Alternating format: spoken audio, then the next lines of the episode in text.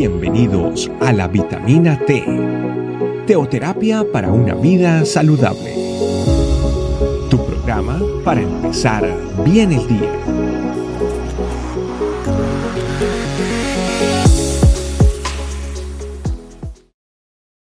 ¿Qué tal familia? Bienvenidos a esta nueva vitamina T. El día de hoy tenemos un tema muy especial titulado Un corazón apacible. Vámonos a la palabra de Dios a Proverbios capítulo 14 versículo 30 donde dice lo siguiente. Un corazón apacible es vida a la carne, mas la envidia es carcoma a los huesos.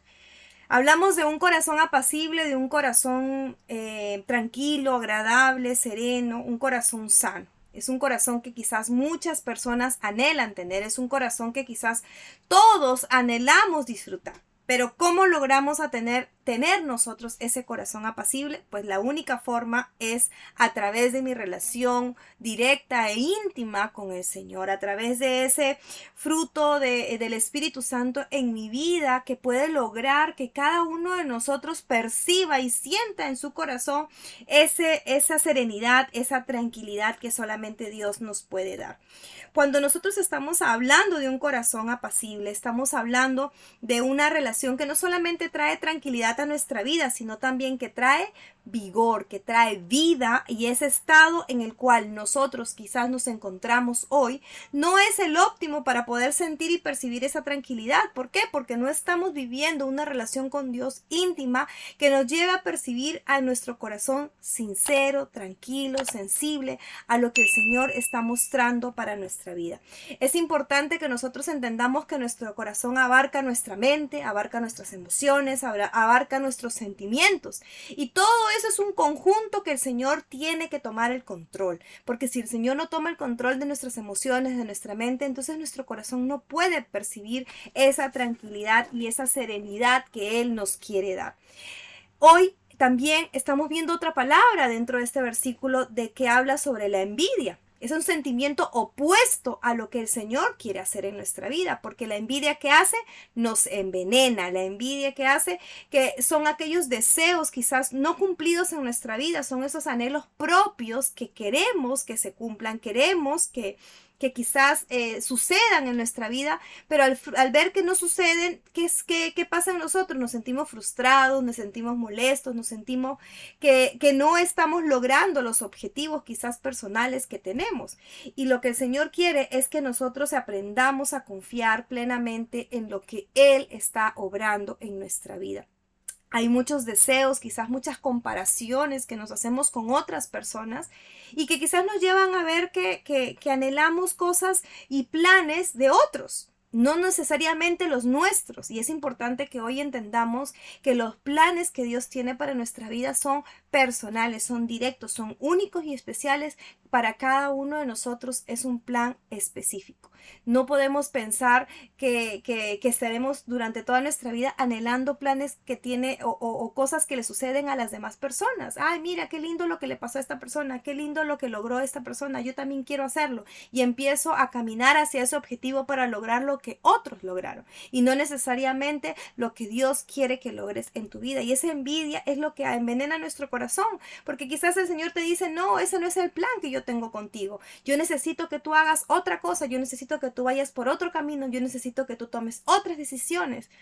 Pero a veces nos enfocamos en eso y, buscamos esos objetivos y eso lo único que me trae a mi corazón es dolor, enfermedad y produce en nosotros esa debilidad que carcome nuestros huesos y nos hace sentir enfermos. No permitamos que los celos, no permitamos que la envidia nos enfermen y nos quiten esa tranquilidad que Dios nos quiere dar a través de comprender el plan perfecto que tiene para nosotros, ese plan que, lo ponemos en sus manos en cada oración, en cada tiempo de intimidad y que hace que nosotros nos sintamos confiados de que lo que está pasando en mi vida tiene el control de Dios. En Proverbios capítulo 4 versículo 20 dice, Hijo mío, es atento a mis palabras, inclina tu oído a mis razones. El Señor nos está llamando, mira, yo necesito que todos los días inclines tu oído y oigas lo que yo tengo para ti. De manera específica, en la relación que tú tengas con el Señor, Él te va a hablar y te va a decir qué es lo que Él tiene para ti. No se aparten de tus ojos, dice, guárdalas en medio de dónde? De tu corazón.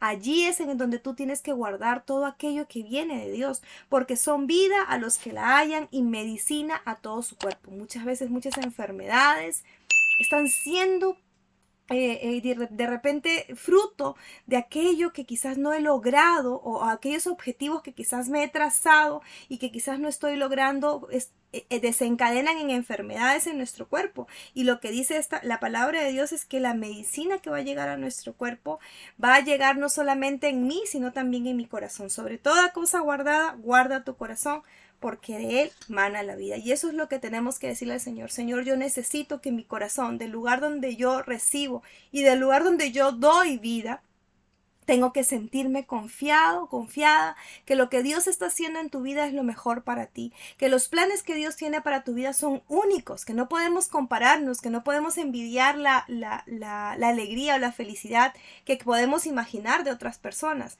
sino que tenemos que buscar la nuestra.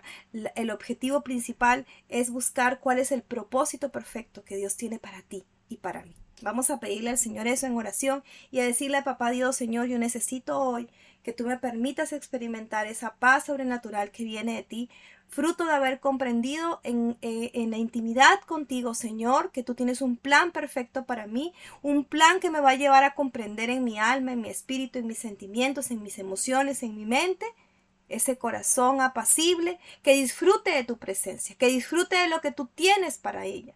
Gracias Señor te doy porque tú hoy me permites disfrutar de tu presencia. Anhelo Señor siempre estar buscando qué es lo mejor para mí en tu presencia. Hoy, Señor, anhelo que tú me permitas disfrutar de todo lo que viene de ti y que me permitas, Señor, sentir esa paz, ese sosiego, esa tranquilidad que solamente en tu presencia puedo tener. Quita toda enfermedad, quita todo sentimiento de, de, intranquilidad, Señor, que no me permitan disfrutar de ti y que hoy, Señor, sean echados fuera de mi vida porque yo necesito, anhelo ese, ese, ese corazón apacible que solamente puede provenir de ti. En el nombre de Cristo Jesús. Amén.